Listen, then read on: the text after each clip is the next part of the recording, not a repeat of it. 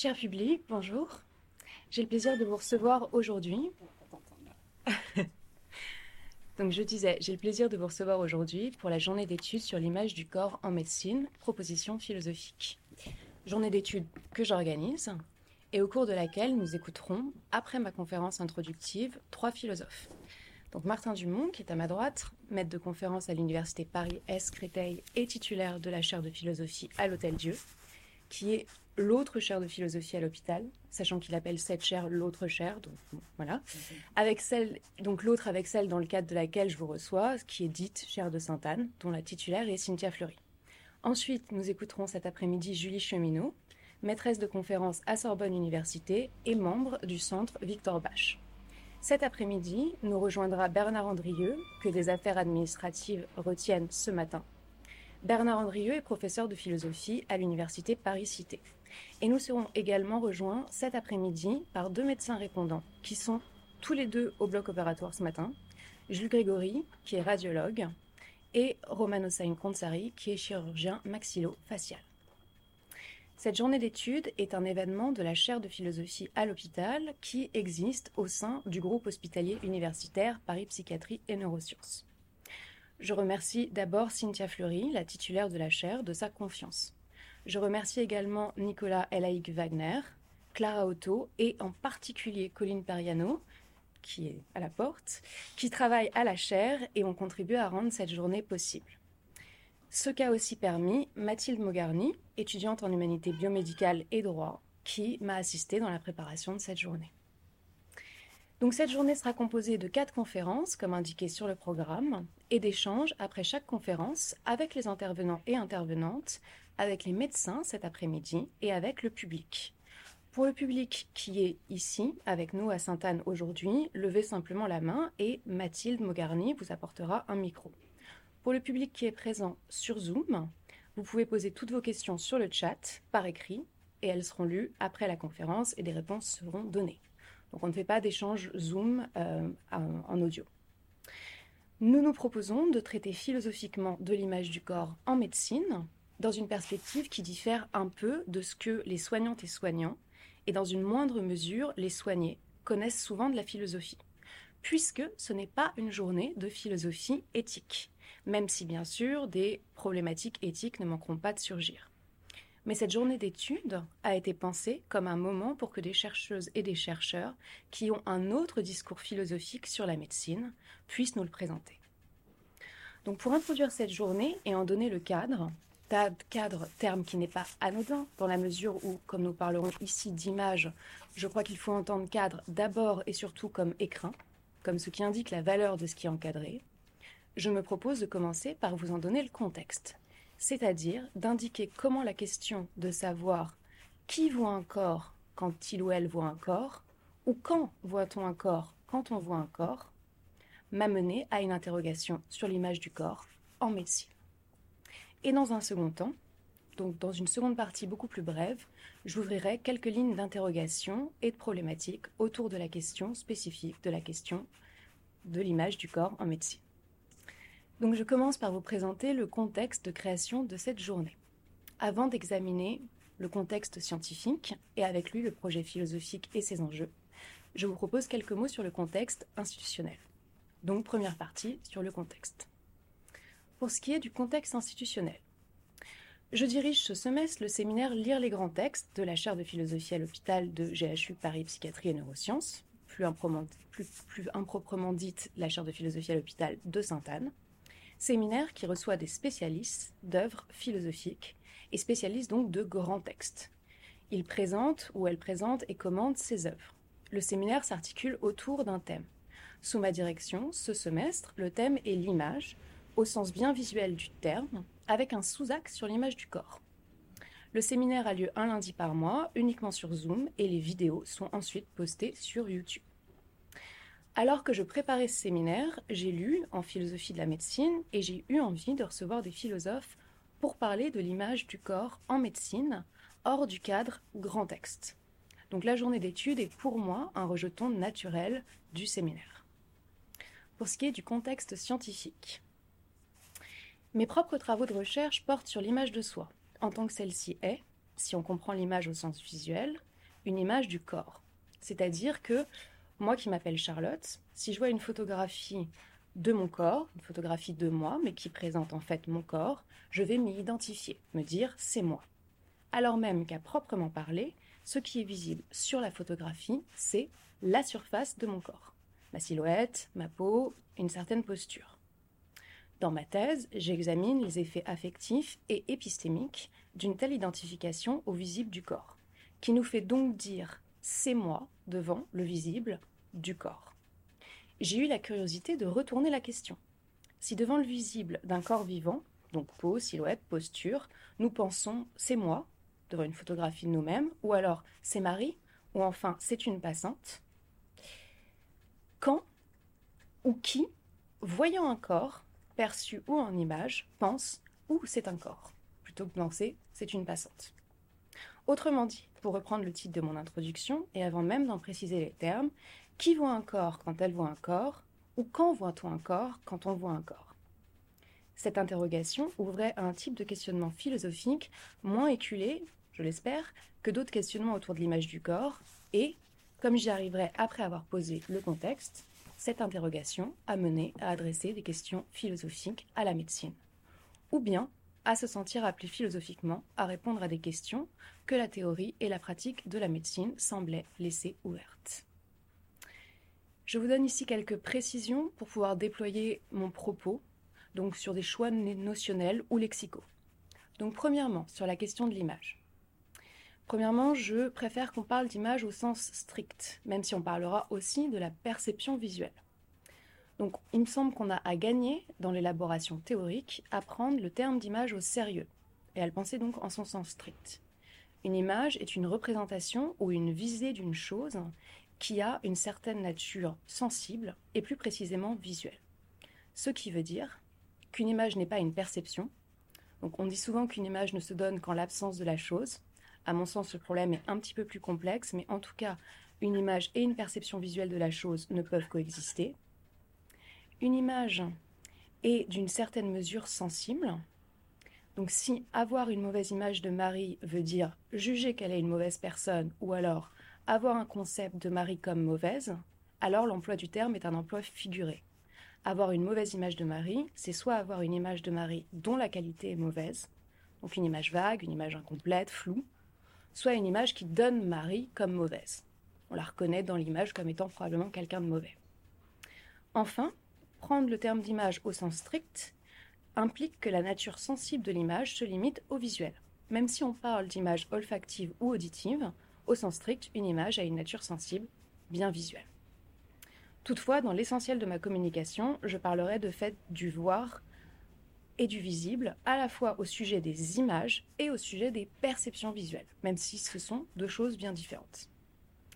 Alors, je continue mes précisions notionnelles et lexicales avec une seconde précision sur l'image.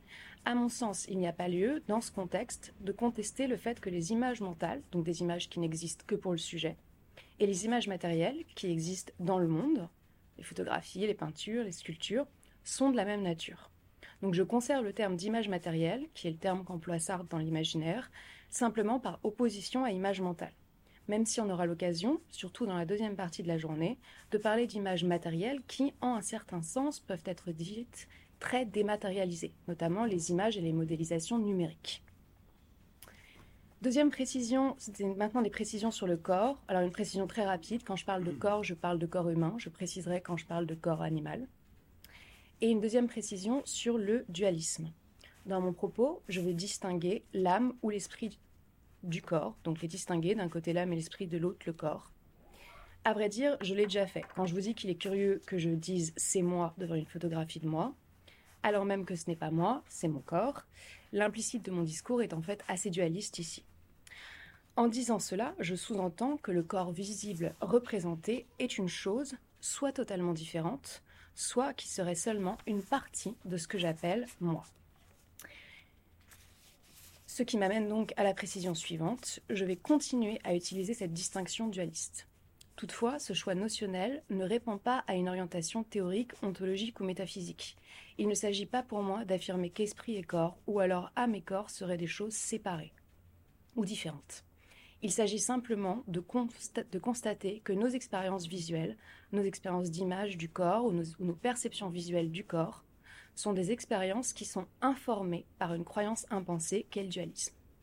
Dans un article qui s'appelle Les ambiguïtés de la croyance, Christophe Grélard, qui est un historien des religions, appelle cela une croyance cadre. Donc le dualisme serait une croyance cadre, c'est-à-dire une structure cognitive ou une pratique implicite qui permet une interaction générale avec le monde en fournissant les cadres généraux de la connaissance et de l'action. Donc ce sont des connaissances qui ne sont pas nécessairement conscientes, mais qui constituent des dispositions à agir et qui orientent notre action.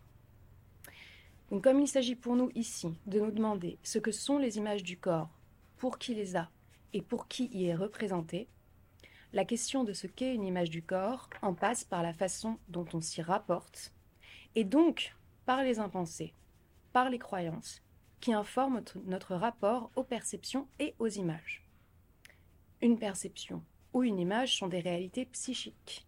Un discours sur une réalité psychique se doit d'être un discours sur ce qu'est cette réalité, pour le psychique qui forme cette réalité ou qui a cette réalité, c'est-à-dire ce qu'est cette réalité pour qui perçoit ou a une image. Et dans cette mesure, parce que le dualisme, qu'il soit une réalité ontologique ou non, est une croyance cadre, parce que c'est une croyance cadre, le propos, mon propos, va s'articuler autour du dualisme, sans que cela ne dise rien de mon assentiment à la conception dualiste ou non. Donc je commence ici maintenant une analyse idéale de l'image et de la perception. Je reviens à ma question, que voit-on quand on voit un corps? Je joue ici sur le sens de voir, que j'utilise pour la perception et pour la visée d'image, même si dans la perspective phénoménologique, on ne voit pas une image. Bon, mais ici, je l'utilise quand même. La question est à la fois, qu'est-ce qui tombe sous notre regard, donc qu'est-ce qui est sous le, le visible, et quel invisible est supposé derrière le visible qui constitue l'apparence? Voir, c'est à la fois voir le visible et supposer tel ou tel invisible derrière. Donc deux personnes s'embrassent. Qu'est-ce qu'on voit quand on voit deux personnes qui s'embrassent? Donc quand on voit deux personnes qui s'embrassent, on voit deux corps qui mêlent leurs bouches. Mais qu'est-ce qu'on y voit? Eh bien pour une personne, on peut y voir de l'amour, et pour une autre, on peut y voir un danger de contamination. Si on opère une analyse idéale, c'est-à-dire une décomposition en éléments premiers de ce qui fait une image du corps, tout en reconnaissant que ces éléments ne sont guère séparés que sous ce geste méthodologique et non pas en réalité, c'est en cela que l'analyse est dite idéale, on en arrive, me semble-t-il, aux éléments suivants. Dans l'image du corps ou dans la perception visuelle du corps, il y a l'image en tant que telle ou la perception en tant que telle, donc l'acte, le corps, le visible du corps. Donc le visible du corps, c'est aussi ce qu'on appelle l'apparence, donc les organes externes comme la peau ou par exemple les yeux, la silhouette, la posture, des mouvements volontaires, involontaires ou non volontaires. Et dans la vue du corps, avec l'image ou la perception, le corps, le visible du corps, il y a aussi au moins quatre invisibles. L'intérieur anatomique du corps, donc les organes, tissus et fluides, qui sont là comme objets qui sont présents ce qu'on pourrait appeler, parce qu'il n'y a pas de terme propre, l'intérieur dynamique du corps. J'ai hésité avec physiologique dans la préparation de cette intervention. Mais dynamique est plus juste, me semble-t-il. Donc le vivant du corps, son mouvement, son maintien de l'homéostasie et de la vie. Un troisième invisible qui serait le psychique, donc l'esprit ou l'âme, considéré dans son indépendance au corps par le geste de l'analyse idéale et un dernier invisible, la personne, en tant qu'on pourrait désigner ainsi le corps visible et invisible et le psychique, qui pris ensemble forment un tout auquel on prête une dignité morale, un statut politique et des droits et devoirs. Enfin, derniers éléments qui font partie d'une image ou d'une perception du corps humain, le regard de qui voit et le regard sur son propre visible de qui est vu. Donc pour reprendre les éléments que me donne une analyse idéale, nous avons quand un corps est vu, dans l'image ou dans la perception, l'image ou la perception, le corps humain, le visible du corps humain, quatre invisibles, l'intérieur anatomique du corps, l'intérieur dynamique du corps, le psychique et la personne, le regard de qui voit, sachant qu'un regard est souvent informé par des croyances et par un discours, et l'image ou la perception que la personne dont le corps est vu a elle-même de ce qu'elle donne à voir. Si on se concentre sur le rapport du visible à l'invisible et sur ce qui est vu, au sens de l'invisible qui est supposé être mené à la visibilité par le visible, il me semble que dans l'expérience ordinaire de vue d'image ou de perception de corps humain, donc dans l'expérience quotidienne, l'invisible qui est vu quand on voit un corps, c'est la personne. C'est moi, c'est Marie, c'est une passante, voire c'est une inconnue. On dit rarement c'est un être humain. On utilise des termes comme passante qui renvoie à une activité, inconnue qui renvoie à notre rapport à cet être, ou pour les enfants, la dame, le monsieur, qui nous indique qu'il y a une présomption de sujet et une reconnaissance de personne. Si on, le prenait dans un vocabulaire psychanalytique, on pourrait parler de reconnaissance et de rapport à un par-l'être, c'est-à-dire un être constitué par le langage, un être de langage. Alors on peut avancer en contre-exemple des situations d'appréhension visuelle objectivante de l'autre. On peut dire par exemple que pour qui est excité, ce qui est vu devant un corps humain, c'est la possibilité de la satisfaction du désir qui s'est accroché à son excitation. Ou alors que pour l'artiste, ce qui peut être vu, c'est par exemple un certain accord de couleurs ou une certaine richesse ou élégance de la forme. Et dans cette mesure, si dans l'expérience courante, la personne comme invisible relègue les autres invisibles, et notamment le corps anatomique et le corps dynamique invisible, on pourra avancer que dans certaines expériences désirantes, l'invisible qu'est la personne est relégué derrière la possibilité de satisfaction érotique, et dans certaines expériences artistiques, relégué derrière soit la beauté visible, soit la beauté invisible, qu'est la beauté qui pourrait être dans le cas où le corps inspire l'artiste. Donc deux remarques ici, si nous reposons la question du voir un corps quand on voit un corps. D'abord, ces situations sont, me semble-t-il, fugaces. Le désir érotique est articulé, maintenu et soutenu par le fait que ce corps soit celui d'une personne, sauf peut-être dans des cas avancés de psychopathie. Et l'artiste voit une valeur esthétique dans l'objet corps, également parce qu'il renvoie à, la personne. En tout cas, souvent. Deuxième remarque, même dans les situations fugaces, notons qu'à ce moment-là, devant une image du corps ou un corps perçu, ni l'artiste, ni le sujet excité n'y voient à proprement parler un corps. C'est la valeur esthétique ou c'est la possibilité de satisfaction érotique qui est vue, peut-on dire, ou alors une partie du corps. Reste donc sans réponse la question quand voit-on un corps quand on voit un corps ou qui voit un corps quand elle voit un corps? Ce qui m'arrive ce qui me fait vous présenter quatre voies pour voir un corps quand on voit un corps. Ce corps où j'aimerais bien vous dire quand est-ce qu'on le voit, ça peut être soit le corps visible, qui serait seul vu, donc on ne verrait plus la personne, on verrait vraiment le corps visible de la peau, de la silhouette, etc. Soit le corps invisible, qui est visé via le corps visible, donc le corps anatomique, le corps dynamique, en tant qu'ils sont, pour ainsi dire, à l'intérieur du corps visible. Donc, dans le cadre d'une communication en philosophie, la clarté étant préférable au suspense, j'annonce dès maintenant que parmi les propositions, les quatre que je vais faire, deux situations où voir du corps, c'est voir du corps. La dernière sera la situation de confrontation avec une image produite par la médecine. Donc ce sera le dernier mot du contexte. Voilà comment on en arrive à organiser une journée d'études sur l'image du corps en médecine. Mais avant, je vous expose les trois autres propositions de situations où voyant un corps, peut-être qu'on voit un corps, notamment parce que ces propositions se retrouvent partiellement ou de manière déformée dans la manière dont la médecine réussit à créer des images de corps où on voit du corps, ou au moins essaye. Donc, première proposition, on voit du corps. Donc, quand voit-on du corps quand on voit un corps? On voit du corps quand on voit un cadavre. Certes, le cadavre participe d'une forme de sacré, ou même d'un sacré laïque. Il y a des textes de droit qui parlent de sacré laïque. Et certes, on peut toujours y voir une personne, d'où notamment les ambiguïtés du droit du cadavre. Toutefois, je suggère ici d'écouter le discours pour entendre ce qui est vu.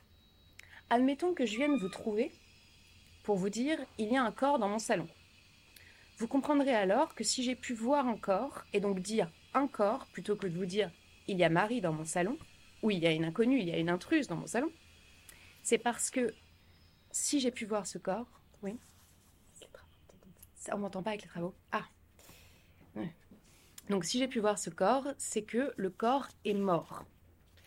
Ce qui est vu, ce n'est plus la personne, c'est le visible du corps, donc la silhouette, la peau. Et ce visible peut être vu seul parce que la mort fait qu'il n'y a plus de personne à voir. On m'entend comme ça? C'est bon? Donc la suppression de la personne, cet invisible, donne à voir devant le corps visible, soit simplement le corps visible lui-même, c'est-à-dire qu'il n'y a pas d'invisible à voir, de même que devant un caillou, n'étant pas géologue, je ne vois pas l'intérieur du caillou, ou alors, si je suis soignante, ou si le corps invisible se manifeste, par exemple en se vidant de ses liquides, ce qui arrive dans la mort, je vois dans le corps visible le corps anatomique invisible. Je vais penser aux organes en train de se vider. Donc première note sur cette question du cadavre, le visible du corps montre le corps visible et le corps invisible anatomique par l'évacuation de la personne. C'est parce que la personne a disparu que je peux voir du corps, ce qui semblerait nous indiquer que ce qui nous empêche de voir un corps quand on voit un corps, c'est la personne. Notons qu'en général, devant un cadavre, il y a plutôt des oscillations. On voit la personne, on voit du corps, on voit la personne, on voit du corps, d'où notre rapport très compliqué à l'objet cadavre et d'où le fait même que le fait que je viens de dire l'objet cadavre peut choquer. Donc, pour donner quelques autres notes sur la question de voir un corps quand on voit un corps mort, je vous propose de continuer à peupler mon salon d'êtres morts pour formuler deux autres notes sur la façon dont la mort nous fait voir du corps. Donc il y a un corps humain dans mon salon. Vous comprenez que je veux dire qu'il y a un cadavre dans mon salon. Il y a un corps de chat dans mon salon. Vous comprenez qu'il y a une dépouille de chat dans mon salon. Il y a un corps de ver de terre dans mon salon, ou il y a un corps de mouche dans mon salon. Certes, vous comprenez que je veux dire qu'il y a une dépouille de verre ou une dépouille de mouche dans mon salon, mais l'expression semble étrange. Pourquoi est-ce que l'expression semble étrange? Parce qu'à vrai dire, nous utilisons surtout le mot corps de façon différentielle, par opposition à l'esprit, à l'âme, au psychique. Comme nous ne pensons pas au psychique de la mouche ou du verre, nous n'avons pas besoin de parler de son corps, parce que la mouche ou le ver nous apparaissent comme n'étant que corps. Ce qui m'amène à ma deuxième note. Notre façon de considérer le cadavre montre que l'invisible du corps dynamique, donc tout le mouvement, le fonctionnement du corps, de l'intérieur du corps, est associé à l'invisible du psychique ou à l'invisible de la personne. Donc ici, je parle d'invisible du corps dynamique, là où on pourrait parler de vie ou de vivant, mais utiliser ces concepts en parlant d'image rendrait le propos plus complexe encore et mériterait un examen en soi. Donc la mort ne supprime pas seulement la personne comme totalité idéale et le psychique, elle supprime un autre invisible du corps qui est le corps dynamique, son organisation, son mouvement. Si nous sommes plus à l'aise avec le fait d'appeler corps un corps visible quand le corps visible est mort, c'est, comme l'indiquait ma première note, parce que, parce, parce que ce qu'il y a à voir, ce n'est plus la personne, et donc le corps visible peut nous faire voir le corps visible, sa surface, donc on voit un corps, mais c'est aussi parce que nous associons l'invisible dynamique du corps, donc ce qui ne résiste pas à la mort, au psychique. Dans nos impensés, il y a le fait que le corps, c'est la matière, et que ce qui est de l'ordre de l'animation, du dynamisme, est lié à ou compris dans l'âme. Donc devant un cadavre, nous voyons le corps visible et nous voyons aussi, au sens où nous interprétons, hein, du côté de voir un corps, voir une personne, quand on voit un corps et non pas du côté de quand on voit un corps. Donc je disais, devant un cadavre, nous voyons le corps visible, la peau, la silhouette, et nous voyons aussi, en un certain sens, le manque. Ce manque, c'est le manque de la personne, le manque du psychique peut-être. Mais il y aurait aussi à voir le manque du corps dynamique, Autant le corps anatomique invisible intérieur est là, autant le corps dynamique n'est plus, le dynamisme ayant cessé avec la mort. Or, devant un cadavre humain, on ne voit pas ce manque du corps dynamique, parce que ce qu'on voit, c'est le manque de la personne ou du psychique. Et force est de constater que l'on subsume le dynamique dans la personne ou dans le psychique, puisqu'on ne voit pas devant un cadavre humain le manque du dynamisme. Ce n'est pas ce qu'on voit, ce à quoi on pense. Et cela se révèle par comparaison avec ce qu'on voit devant une dépouille de ver de terre ou de mouche. Devant cette dépouille, on voit le corps visible du ver de terre ou de la mouche, ce corps qu'on voit même quand ils sont vivants, parce qu'il n'y a pas de personne à voir qui empêcherait de voir vraiment ce corps. Mais on voit aussi le manque du dynamisme. On voit devant une dépouille de mouche le manque du dynamisme. On voit qu'elle ne bouge plus, qu'elle ne vit plus, et comme ce n'est pas subsumer ce dynamisme dans le fait que la mouche n'est plus une personne, ou dans la vision du manque du psychisme de la mouche, on peut vraiment voir le manque du dynamisme. Donc pour l'humain, nous ne voyons pas le dynamisme manquant dans la mort, puisque nous l'associons à la personne manquante, mais pour un animal peu organisé, et ça ne marche pas pour un chat par exemple, ça marche pour une mouche, nous allons voir ce manque du corps dynamique. Tout cela nous montre, et c'est ma troisième note sur le cadavre, dans l'expérience quotidienne, mais à vrai dire cela a aussi ses répercussions en médecine, nous avons une compréhension et un rapport très confus à cet invisible du corps qu'est le corps dynamique, beaucoup plus que corps anatomique. Donc maintenant j'en arrive à ma deuxième proposition de situation où on voit un corps quand on voit un corps. La deuxième proposition à examiner, c'est la situation où ce qui est visible est non pas un corps entier, mais une partie du corps vivant, ou une partie vivante du corps. Quand on a une image ou une perception d'une partie du corps, et non pas d'un corps entier, il me semble que dans un premier moment, le visible de cette partie nous fait voir le visible de cette partie, et non pas la personne. Donc on peut prendre deux situations. Premièrement, une situation de film d'horreur. Donc une nuit à la campagne, deux mains se collent contre la fenêtre à l'extérieur et on ne voit que le blanc des mains qui pressent contre la vitre, le reste du corps de la personne étant dans l'obscurité. Et c'est encore plus effrayant que de voir le corps entier d'un intrus. Deuxièmement, une situation d'excitation sexuelle morcelante une personne se trouverait à chercher dans des catalogues des images qui seraient des images de fesses, de pénis, de seins, plutôt que des images de personnes nues. Donc dans les catalogues virtuels, on ne cherche pas une femme nue, mais des seins.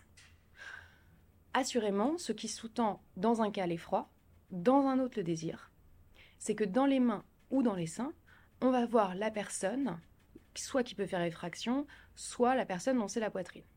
C'est-à-dire que le visible de la partie du corps donne aussi à voir le visible du corps en totalité, qui dans ces situations est invisible, ils n'apparaissent pas visuellement, et avec cet invisible du corps en totalité se donne à voir l'invisible de la personne. Mais cela étant dit, il me semble qu'il y a comme un premier moment où, avant que l'invisible de la totalité visible du corps ou l'invisible de la personne ne soit vu, ce qui est vu c'est juste le visible de la partie. Et à mon avis, cela joue pour beaucoup, soit dans l'effroi, soit dans l'excitation. Donc d'une certaine manière, au moins pour un moment, peut-être que le morcellement du corps, que l'apparition d'une seule partie permet de voir, non pas un corps, mais au moins du corps. Troisième proposition de situation où on voit un corps quand on voit un corps. Il est possible que certaines œuvres d'art nous permettent de voir un corps quand on voit un corps. Là, je ne parle plus du regard de l'artiste, qui va peut-être voir une valeur esthétique devant un corps en image ou devant un corps perçu, mais d'une création artistique qui mènerait sa spectatrice à voir un corps quand elle voit soit l'image de ce corps, peinture, sculpture, photographie, soit un corps réel donné à sa perception, mais arrangé, modifié, mis en scène d'une certaine manière par l'artiste pour qu'on y voit du corps. On peut penser à des performances et peut-être, dans certaines occurrences, à la danse. Alors je vous donne ici un exemple où les procédés mis en place pour faire voir du corps sont très aisés à repérer avec l'œuvre Pénétration d'Annette Messager. Comment est-ce qu'on... Je sais toujours pas comment ça fonctionne. Mhm. Euh, je vais laisser donc Mathilde mettre le slide avec... Ah oui, c'est un partage l'écran. Oui, merci. Voilà. Et donc on l'a là. Merci, voilà, c'est bon. À partir de ce moment-là, je peux récupérer, je pense. Donc, on a ici euh, pénétration d'un être messager. C'est bon, Colline Oui. Très bien. Donc ici, vous voyez un procédé qui est euh, assez peu subtil et qui est d'ailleurs le procédé des images produites par la médecine, qui consiste à enlever ce qui est normalement le visible du corps, donc les organes externes, la silhouette, on dépouille la peau, voilà, pour donner une visibilité aux organes internes. L'invisible de l'anatomie interne est rendu visible non pas parce qu'en voyant le corps visible, on verrait l'anatomie invisible, comme en voyant le corps visible, on voit une personne. On sait que c'est là, on y pense, mais parce que le visible, c'est ici l'anatomie. Et ici, l'anatomie conforme au geste anatomique, c'est-à-dire mise en pièces. Donc je ne vais pas commenter cette œuvre, je ne suis pas philosophe de l'art, mais j'aimerais attirer votre attention sur deux de ses caractéristiques. Premièrement, ici, les organes sont cousus. Ils sont en tissu et ils sont remplis un peu comme des coussins ce qui leur donne presque l'aspect de peluche. Deuxièmement, la couleur de ces organes correspond aux couleurs des planches anatomiques dont Annette Messager s'est inspirée, c'est-à-dire à des modèles de corps humain bien plus qu'à la couleur réelle des organes internes. Ces éléments participent pour moi au fait que l'installation ne suscite pas du dégoût ou de l'effroi en général. Et c'est une installation qui est même visitée par des groupes scolaires parfois. On pourrait se demander si cela n'aide pas à ce qu'on accepte de voir ce qui est rendu visible ici, soit l'anatomie. Une œuvre qui montre, ou d'ailleurs même une œuvre qui décrit, comme les scènes de supplice de chat dépecé dans euh, Le marin rejeté par la mer de Mishima.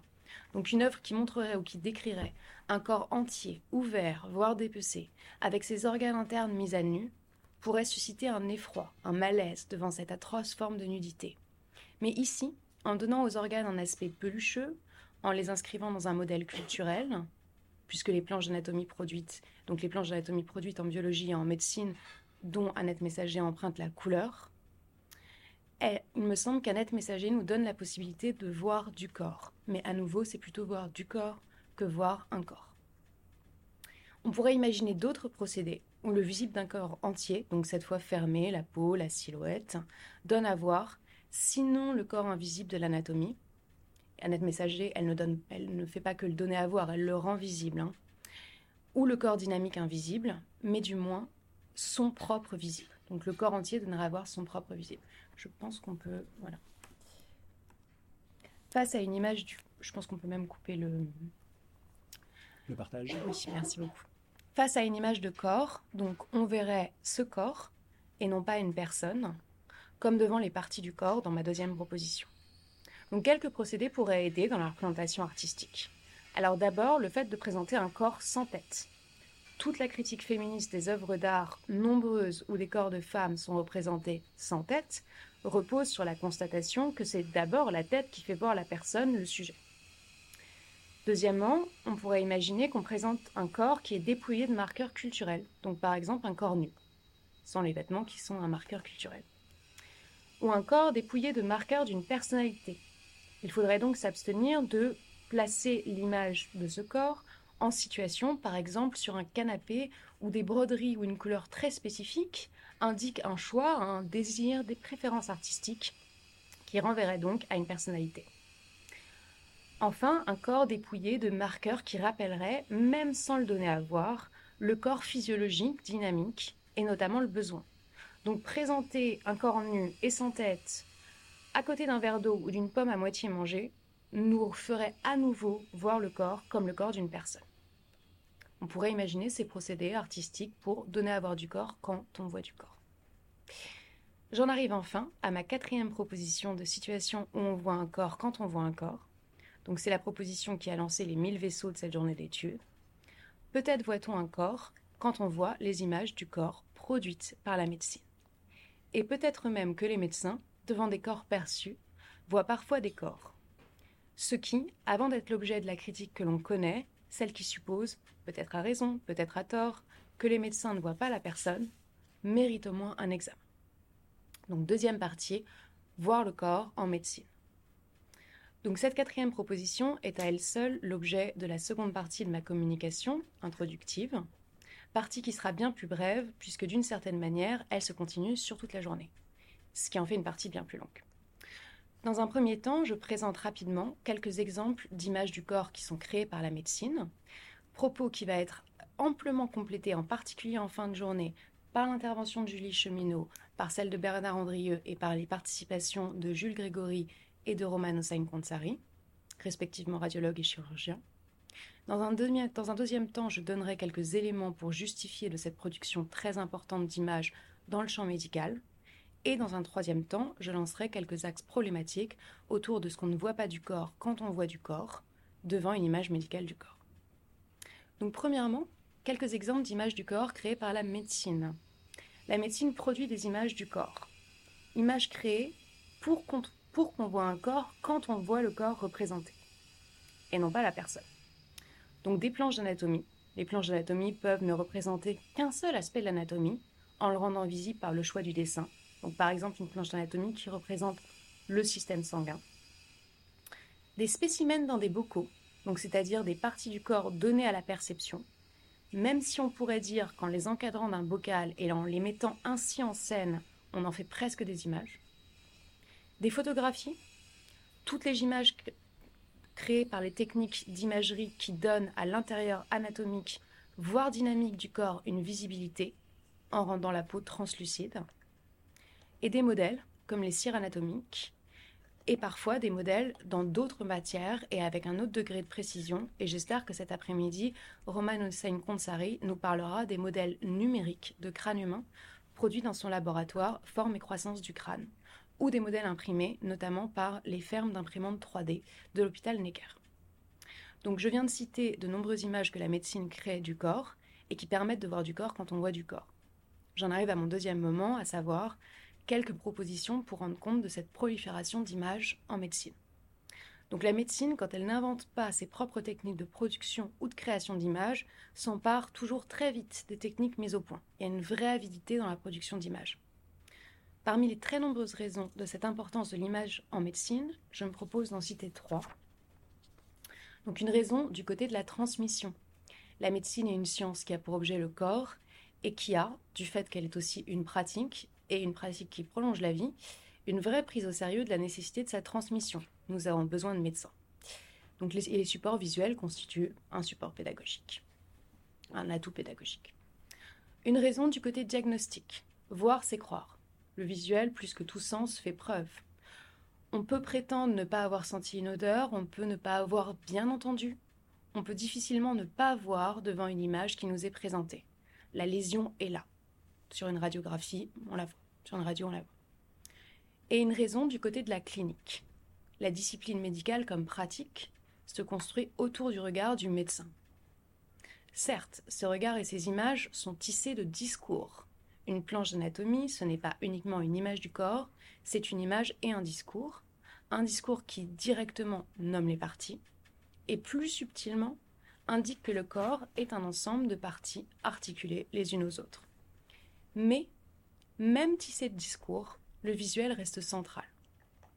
En outre, même quand le paradigme du visuel change en médecine, il reste central. Entre la communication de Julie Cheminot cet après-midi et celle de Bernard Andrieux, nous verrons la transition d'un paradigme à l'autre. Je reprends ici les termes d'Alain-Charles Masquelet dans l'article Mutation du regard médical. Il y a un passage, avec le développement des techniques d'imagerie, d'un regard très actif qui cherche sur le corps visible des signes ou des indices de la pathologie, ce qu'il appelle le regard clinique interprétatif, à un regard qui contemple sur des images données ces signes ou ces indices, ce qu'il appelle le regard imagique contemplatif. Or, ce changement de paradigme vient modifier le type de regard, mais pas son importance dans la clinique. Donc pour toutes ces raisons, la médecine produit des images du corps, des images où on voit le corps visible, des photographies, des planches d'anatomie où la peau est représentée, des images où on voit le corps anatomique, parce qu'il est rendu visible, pas parce qu'il est visé à travers un corps recouvert de peau.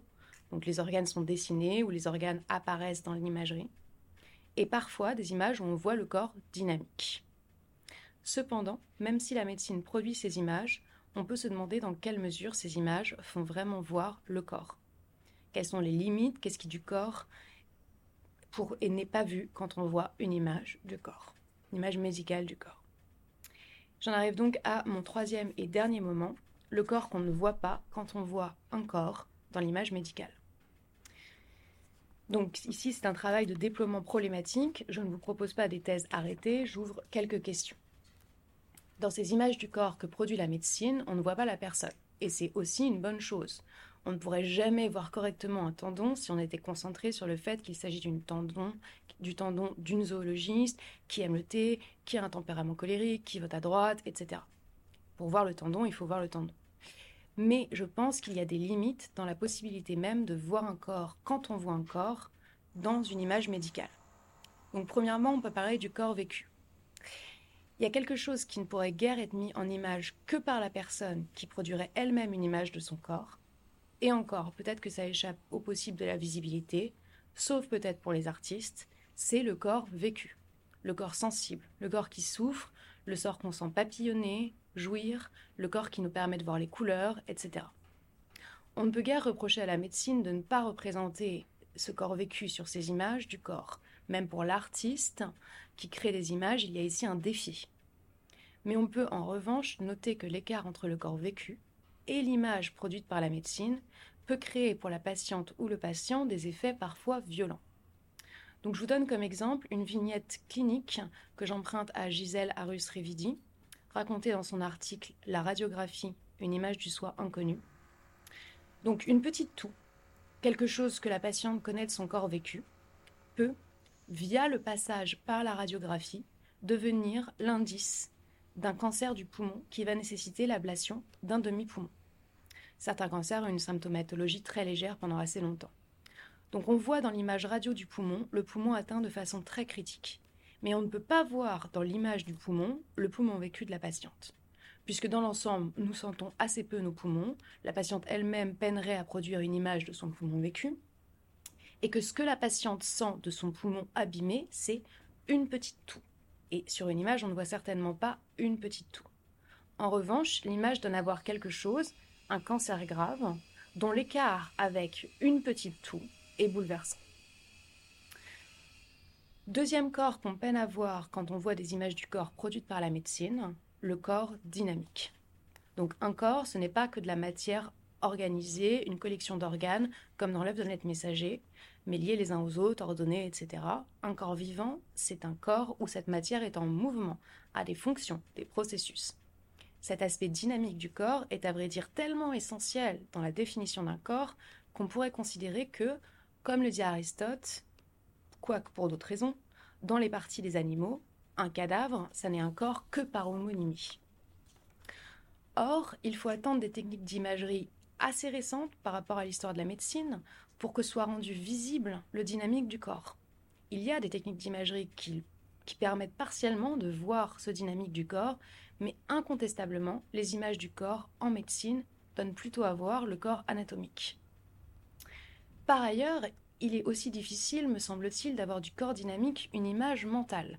Cela tient au fait qu'il est plus difficile d'avoir des images mentales en trois dimensions, des images mentales en mouvement. Il nous est plus simple d'avoir l'image d'un carré que d'un cube, d'un cube immobile que d'un cube en mouvement, et d'un cube qui a un mouvement linéaire que d'un cube qui a un mouvement complexe.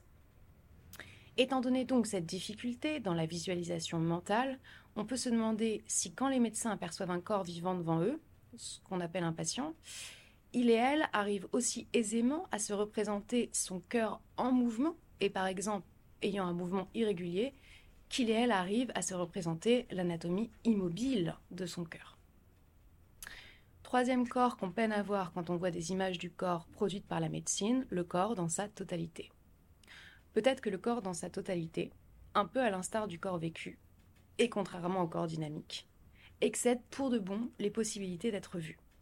À la fois sur le mode du être rendu visible, comme une radio de la main nous fait voir l'anatomie interne de la main en la rendant visible, parce qu'il faudrait ici une image avec le corps visible de la peau, toute l'anatomie figurée, tout le dynamisme figuré, donc on aurait une image d'une extrême complexité, et à la fois sur le mode interprétatif, donc être vu comme on voit une personne quand on voit un corps. Peut-on voir un corps dans sa totalité anatomique et dynamique en voyant un corps? Que le corps comme totalité excède les limites de la représentabilité visuelle est une chose. Mais même si c'est sous une forme autre que l'image, perdre de vue sa totalité pour se concentrer sur une partie, ne même pas en avoir le concept, ou pour se concentrer non pas sur une partie mais sur un aspect, par exemple seulement l'anatomique, risque d'être particulièrement délétère dans la prise en charge clinique. Entre la patiente qui est zoologiste, qui aime le thé et qui a mal là, et entre ce là, donc cette partie qui va être scrutée et représentée par différentes images, il y a un corps entier, total, qui fonctionne comme une totalité organique, avec des échanges, des compensations, des processus de vicariance, etc. J'en arrive ici à la fin de mon propos et je transmets la parole après ce qui est non pas une conclusion, le moment de conclure n'étant pas arrivé, mais une ouverture. Les images du corps de la médecine nous permettent, comme spectateurs et spectatrices, de voir des corps. Et indéniablement, elles vont informer notre rapport à notre corps vécu et peut-être même modifier notre corps vivant par incorporation de ces représentations. Je crois que Bernard Andrieux parlera un peu de ceci. Mais si patientes et patients ont dans les images du corps une possibilité de voir le corps, les médecins n'ont-elles, n'ont-ils pas de leur côté une image qui leur donne à voir, non pas le corps, mais une déviation par rapport à une norme? J'ai dit plus haut que l'objet de la médecine, c'était le corps. Mais si l'objet de la médecine, c'était la maladie? Dans ce cas-là, dans ces images de la médecine, où on peut voir le corps, avec certaines limites, peut-être que ce qui est vu par les médecins, c'est la santé ou la maladie. Et tout le discours du savoir médical qui leur permet d'évaluer si dans l'image, ils voient, elles voient, une image de santé ou une image de maladie. Peut-être même que patientes et patients, en contemplant ces images, voient aussi non pas le corps, mais seulement la santé ou la maladie. J'en ai fini de mon introduction